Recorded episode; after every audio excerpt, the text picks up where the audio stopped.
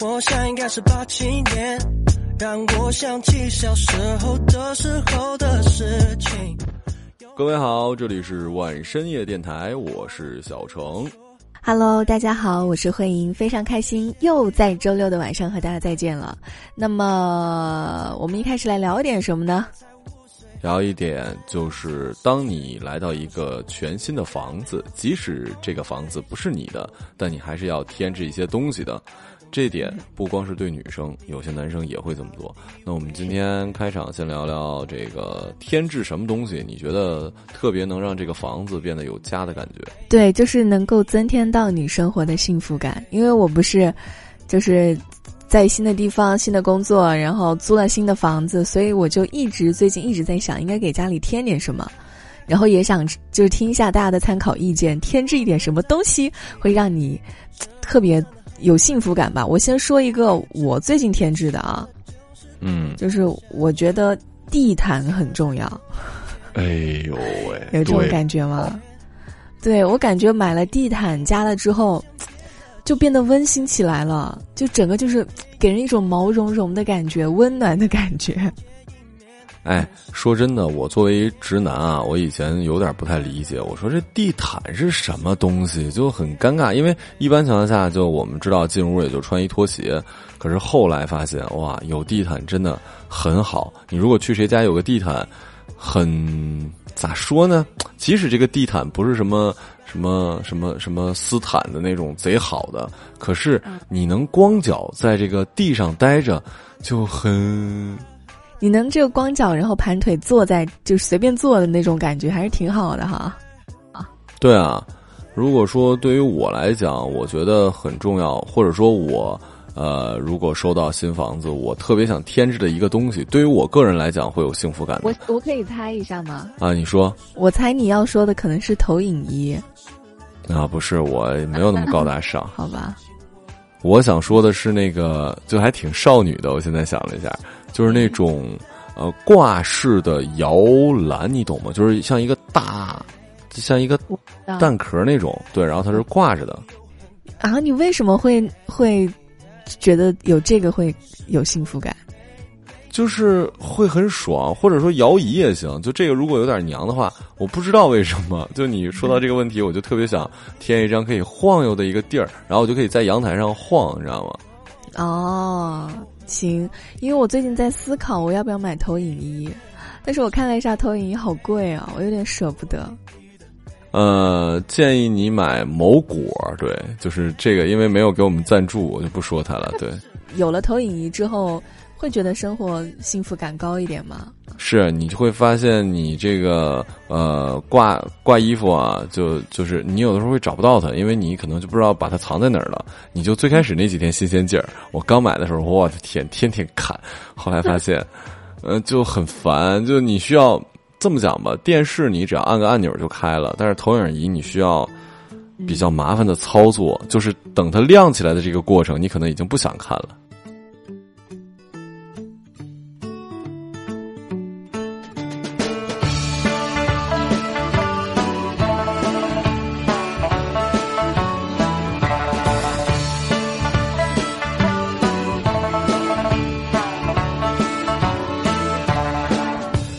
喜欢那大草原，北京城里我看不见。我很喜欢那骑着马儿跑，我不喜欢挤大公交。我有一个可爱的干妈妈，她在草原上养了很多马，她的歌声高亢又嘹亮，越过长城到天安门广场。我很喜欢那大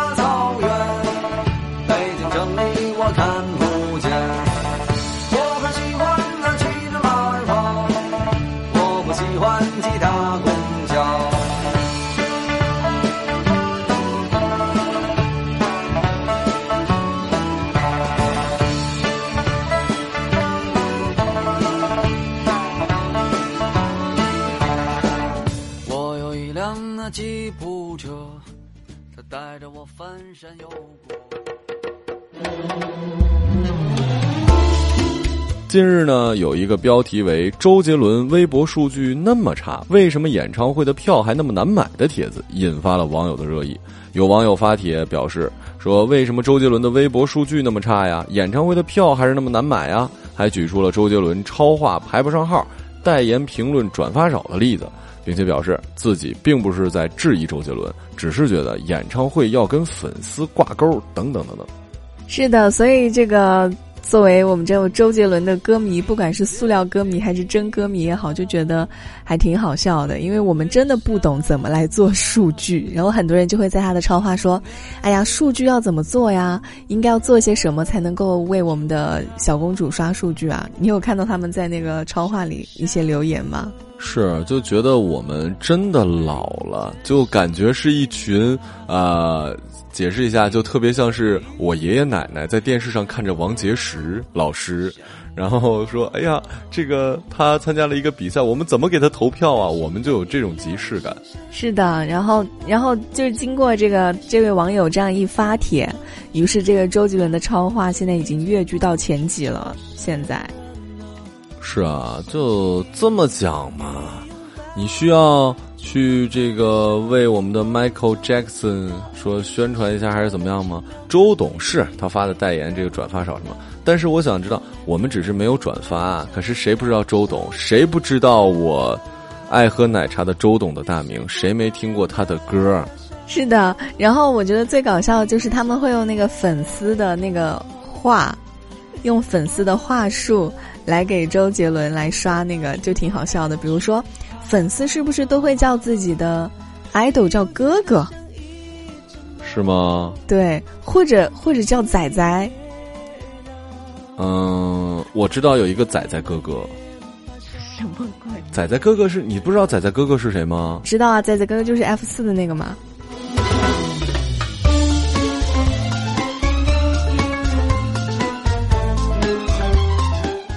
什么？你看我们这种没有混过粉圈的人，就完全不知道那个专业的话术。嗯，我我确实觉得，咋说？哎，你这个突然让我想起之前那个说要是帮谁来着？帮山珍哥哥。山珍什么仔仔看看妈妈，是不是我们以前做过这个？也就是由那个山珍哥哥引发了你的那个名字叫木灯哥哥，你还记得吗？别瞎说，草慧姐姐好吗？哎，真的，这个梗老听众才知道，这次一提之后，听新听众又知道啊，原来我们还有这么特别好听的名字。哎，说真的，我觉得木灯哥哥比草慧姐姐好听一点，你知道吗？那还用说吗？谁愿意叫草慧姐姐啊？那也只有我脾气好，我才欣然接受，好吗？你说换成人家。草慧姐姐，行吧？那哎，你说什么时候这个应该这期节目做完之后，希望大家超话这东西是怎么设置的？我也不太知道哎，是需要有什么权限吗？还是花钱吗？干嘛要你你想要拥有一个超话吗？痴心妄想，那玩意儿不是那么容易的呀。我不知道，我不懂啊。就是大家有没有这个在粉圈混的比较熟，知道这一套流程的，给我们的木灯哥哥刷一个超话，他也很享受这种享明星般的待遇，好不好？你的一切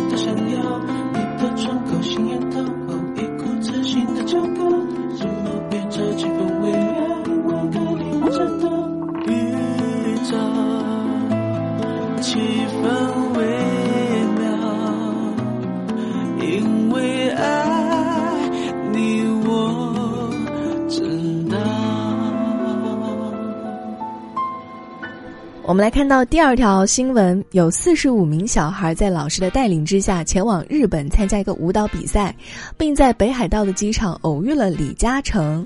在孩子们的面前，李嘉诚只是一位慈祥和蔼可亲的爷爷，没有任何的架子，和孩子们玩得很开心，交谈甚欢，还一起剪刀手合照。原来以为遇到李嘉诚先生已经够幸运了，几天之后竟然收到了李嘉诚慈善基金捐款的一百万人民币。承包了孩子们的日本之行的所有的费用，哇，好幸运啊！谁能想到，就遇见李嘉诚就能这个？那我要遇见比尔盖茨，就经常有人说，我也想遇见李嘉诚，去机场去，我们也赶快去日本机场去，去蹲一下李嘉诚。我就想，哎，人家是遇到小孩子才能够相谈甚欢，你说遇到我们，我们能谈什么呀？遇见你可以啊，因为你是仙女，你忘了吗？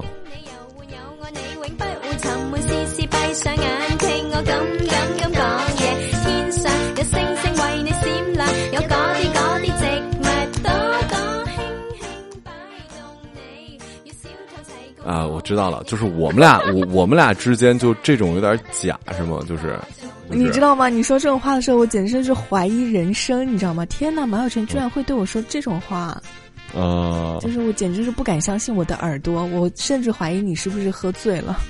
我也觉得可能是，也许喝多了。哎，那说这偶遇的事儿，你有没有想过，如果说可以，你希望偶遇谁吗？啊，虽然我记得你之前说好像没有什么特别喜欢的人什么之类的。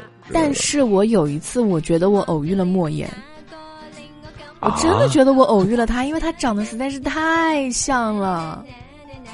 在那个上海的地铁上，我都惊了。我是他那个时候很红，他那时候已经拿到诺贝尔奖了。我真的觉得好像我的微博里还有，我好像还发了微博，我说我感觉我遇到莫言了。他在那个坐在那个位置上，因为我是站着嘛，在地铁上二号线上。他在那里打，有一点打瞌睡的样子，我又不敢上前问他是不是莫言。大家可以去看我的微博，我微博好像发了，好像是在两年前还是三年前的时候。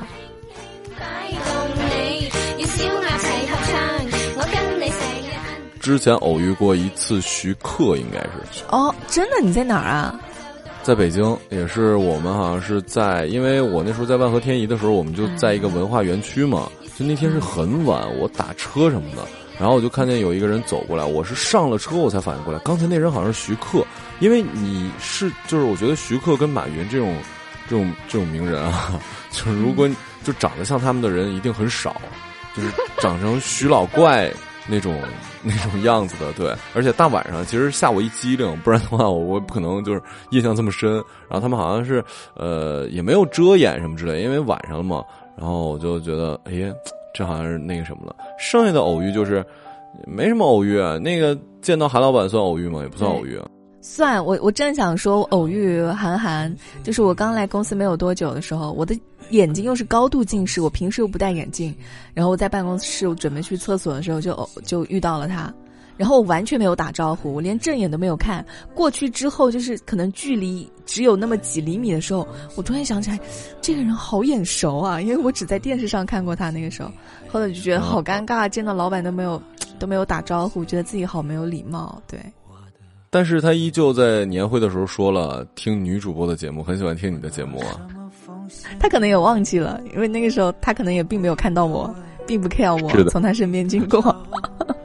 行吧，那希望我们韩老板可以再关注一下我们电台吧，好吧。白鸽奉献给蓝天，星光奉献给长夜，我拿什么奉献给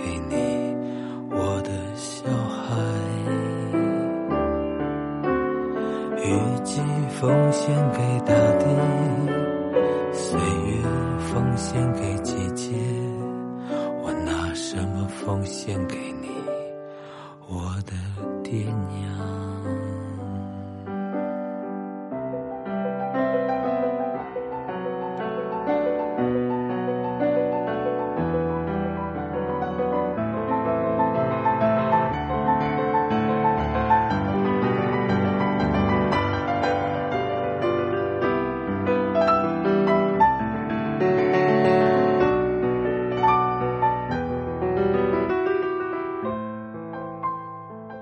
近年来呢，因为文化差异造成的误会不在少数。一位旅居新西兰、年近八十岁的中国老大爷，万万没想到自己出于玩笑的一个举动被视为了严重侵犯，不仅被误解为老变态，还险些被定罪甚至遣返。根据英国《每日邮报》的报道，日前呢，在新西兰，一位七十九岁的中国大爷在游泳池更衣室里摸了男童生殖器一案被宣判了，老大爷被宣判无罪。因为法官认为啊，这是一种文化错误，此种行为在中国被视为一种可以接受的表达爱意的方式。真的吗？在中国也没有吧？我自己的，我自己曾经跟哥们儿录一个脱口秀节目的时候，专门聊了这个。嗯嗯嗯，我不知道其他地儿，但是在我们家这边真的有很强的这种文化。真的吗？那这个男而同，且嗯，你说，不光是在浴池里，在胡同里啊，这帮叔叔大爷什么的，对于一般情况下是三岁以下的小男孩儿，会过来、过来，让叔叔吃个鸡儿，然后他就会，当然他不会脱你裤子，当然也有一些变态啊，就是就是会脱你裤子，然后要不然就是摸一把，然后就是然后然后放在嘴边儿，你知道吗？就这种。啊，我真不知道，我至少我不知道是南北差异还是怎么，反正在我们这边好像真没有这样子的。该出手时就出手啊，风风火火闯九州啊！该出手时就出手啊，风风火火闯九州啊是吗？我们这儿是真有，可能真的是就后后来稍微大了一点之后，就会躲着这帮大爷走。这帮大爷就特别的、特别的、特别的，现在应该是没有了。对，这帮大爷实在是也，这个可能当初也是嗯恶趣味，实在是没有什么娱乐活动。对，对，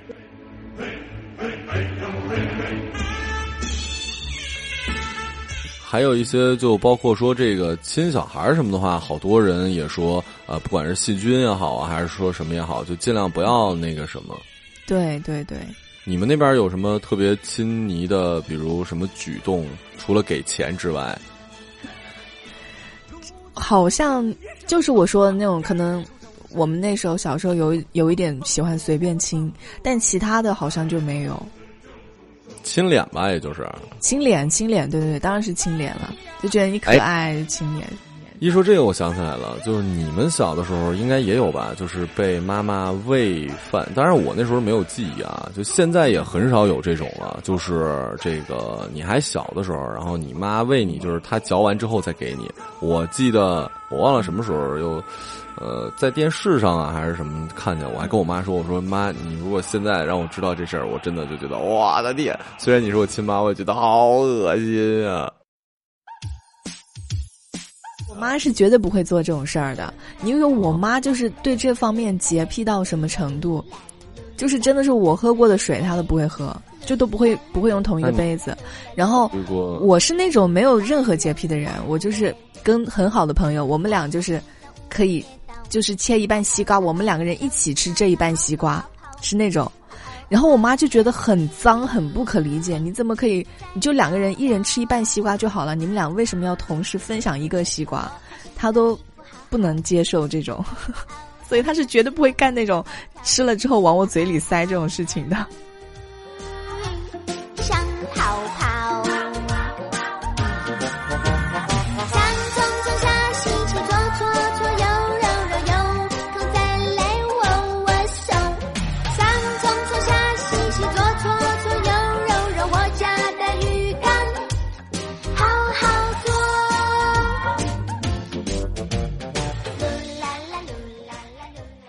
七月三日，作为优秀博士生的庄方东在北京大学研究生毕业典礼发言时透露，去年为了攀登珠峰，在训练期间由于微信运动的限制。九万八千八百步只是自己半天的步数，有专家也出来表示啊，如果半天走了九万八千八百步的话，按照成人的步距六十五厘米来算，那么半天要行走的距离是六万四千二百二十米，这可是六十四个公里啊，不是闹着玩的，这差不多是两个马拉松的距离。不要说我们常人了，就是叫上这个专业的马拉松运动员来，估计也是够呛的吧。所以专家表示这是很不合理的。可是人家就是好像北大这么严谨的重大学府，好像拿出来说他们那个攀登珠峰什么的，而且这男的好像也说，我他认为的半天是从什么凌晨算，然后到中午之类的，我也不知道这个，可能北大确实是一个文科学校吧，啊对，然后这个微信步数这事儿我们可以聊聊，你最多走过多少步啊？我觉得我最多也就两两万多吧。我记得我曾经有一次应该是去迪士尼，我走了好像三万步。三万步，那真的挺挺多的了。我一直觉得就是什么两万、三万并不是很多，然后直到我自己觉得我已经走了一天了，然后一看才两万多步，我真的觉得很多。所以我不知道我的有一些微信步数里面有走五六万是怎么走出来的。因为淘宝上有一种东西，就是你可以把手机放上去，就一直逛到，就噔儿噔儿噔儿噔儿噔哦。对，那个我知道，但是它它占领了步数又又能怎么样呢？哎，有些人特别喜欢这个，就是有一种人就给你微信步数点赞。我已经就我可能就我没办法关注到这个，但是我确实关联过这个东西，就好多人特别喜欢给你点赞。对，就是有我我知道有一种啊，就是为了让自己，因为它是如果你是拿了朋友圈的第一，你的封面图是可以放出来，大家都可以看到的嘛。它是然后它广告是吧？对，它是广告，就是为了做这种每天一日的广告，就是很拼了。哎，一说这个我又想起来，其实微信步数这件事儿啊，还是一个破案神器。哎，这个好可怕就是如啊果！某个男生跟女朋友说：“哎，我今天加班儿，但实际上他出去了。”如果你一看他微信步数，哎，你加班怎么今天走了一万步啊啊！而且你如果根据这个普通的推理来算，跟男生出去，你们也顶多是玩个游戏或者干嘛的。为什么能走一万多步？说明你逛街，你会跟一个男生逛街吗？男生跟男生逛街有戏吗？对，虽然我没有这种困扰，但是我现在也是关了微信步数，你知道为什么吗？就是我不是因为要躲男朋友或者什么，我是为了躲我妈，因为我妈很看，就是她很看不惯我上班的时候打车。她觉得你就坐公交啊，或者你走路啊，你就两公里的路程，你你打车多奢侈。但是我又是很懒的人，我就要打车，所以他就会根据我的步数来判断我今天早上上班的时候有没有打车。然后为了让他，为了让他不知道我每天这么奢侈的过打车的生活，所以我就关掉了。我觉得阿姨的逻辑跟我们的逻辑是不太一样的。我的逻辑是这样：才两公里，也就一起步价，对不对？她就觉得不打车干什么呢？他觉得没有必要啊，你走路就很省钱啊，你打车要十多块哎。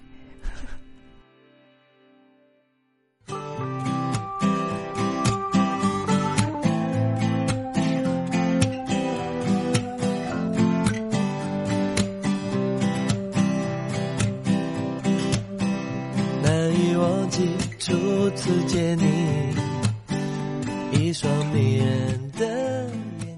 行吧，那这期节目呢，就这个先录制到这儿了。然后希望大家呢，依旧是平时的节目，我们俩个人节目不好意思跟大家说，但还是在合作节目时候，对吧？就这个脸皮厚一点，希望大家对所有的节目多点赞、多转发、多评论，好吧？是的，是的，谢谢大家，依然在周六的晚上不出去玩，守在我们电台的面前，感谢大家。那么今天节目就到这里了，我是慧英，我是小程，祝大家晚安。时间不早，睡吧。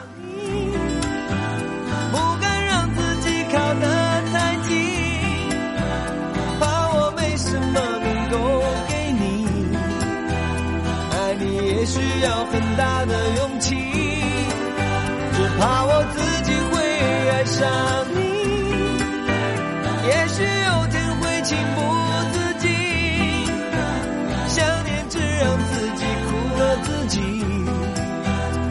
上你是我情非得已，难以忘记初次见你，一双迷人的眼睛，在我脑海里，你的身影挥散不去。握你的双手，感觉你的温起。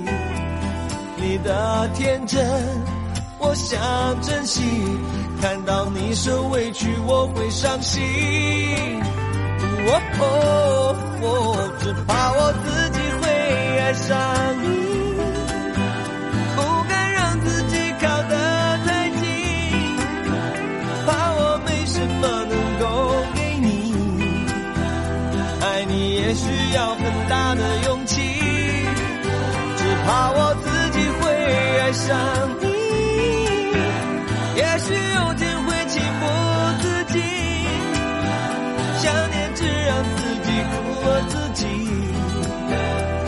上你是我情非得已。